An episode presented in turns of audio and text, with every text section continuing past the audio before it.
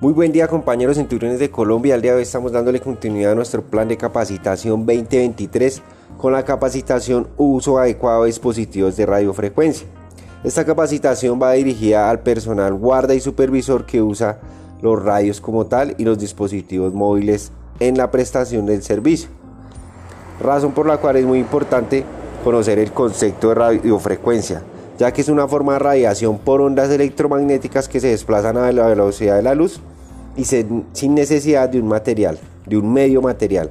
Cuanto mayor es la frecuencia de una onda electromagnética y por consiguiente menor su longitud de onda, mayor es su energía.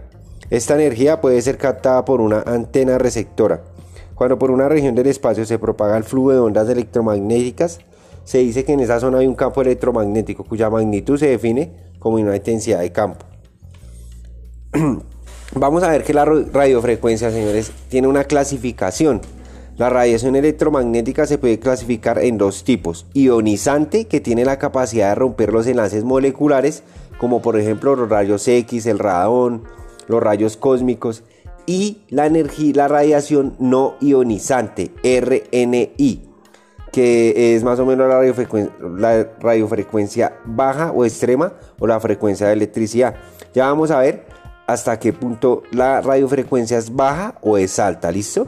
Entonces aquí podemos ver un comparativo en donde nos muestra que las, radiaciones ionizantes pueden destruir las células, como son los rayos cósmicos, los rayos gamma, los rayos X. Y las no ionizantes no destruyen las células, como es la televisión, el radio, el teléfono celular. Entonces, en ese orden de ideas, nosotros usamos dispositivos de radiofrecuencia no ionizante. Quiere decir que no destruye las células.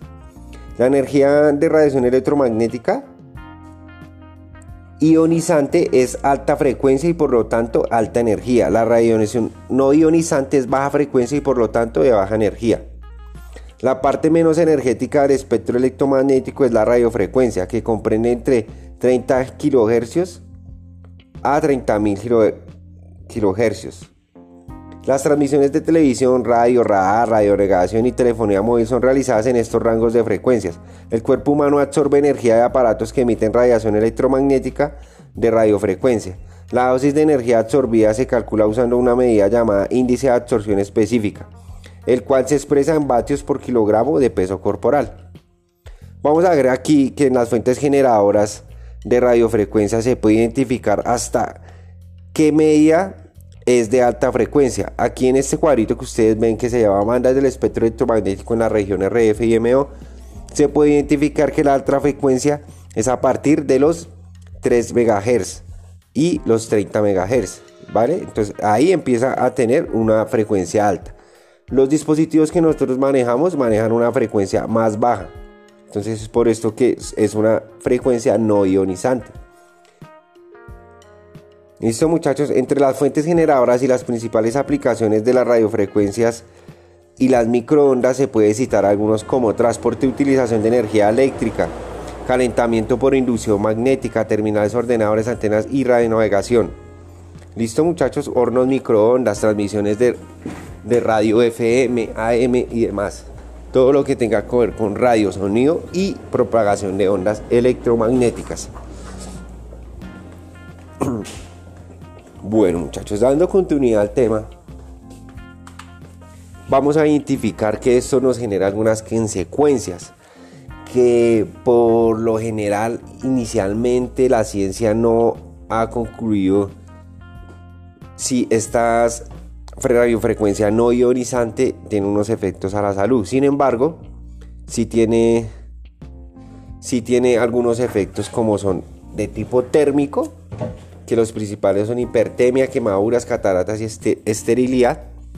Esta absorción de energía electromagnética por los tejidos y su conversión en calor produce incrementos de temperatura en el interior del cuerpo, debido al relativo poder de penetración de la radiofrecuencia. Estos efectos se manifiestan principalmente en los órganos menos vascularizados y que por consiguiente tienen mayores dificultades para disipar el el calor como lo son los ojos y los testículos. Algunos resultados experimentales indican que exposiciones de 30 minutos a radiofrecuencias con tasas de absorción específicas de 1 a 4 pueden provocar en los seres humanos en reposo incrementos de temperatura inferiores a un centímetro cúbico.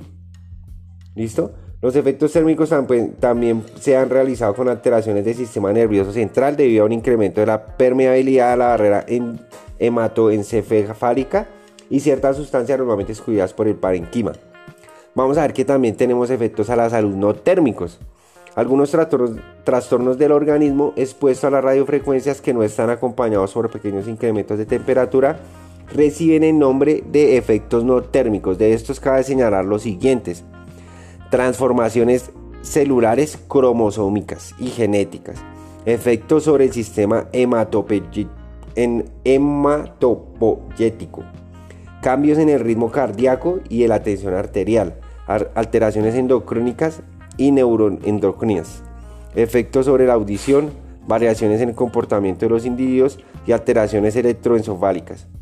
Eh, como podemos ver muchachos, estos efectos a la salud son mucho más nocivos que los térmicos. Entonces en estos no hay calor, pero la, la medida de la onda es mucho más grande. Bueno muchachos, vamos a ver que hay algunos controles para la exposición como lo son pues los controles que tenemos para los trabajadores profesionalmente expuestos deben estar informados y informados en relación con las posibles emisiones de esta clase y tener a su alcance los medios de protección colectivos individuales.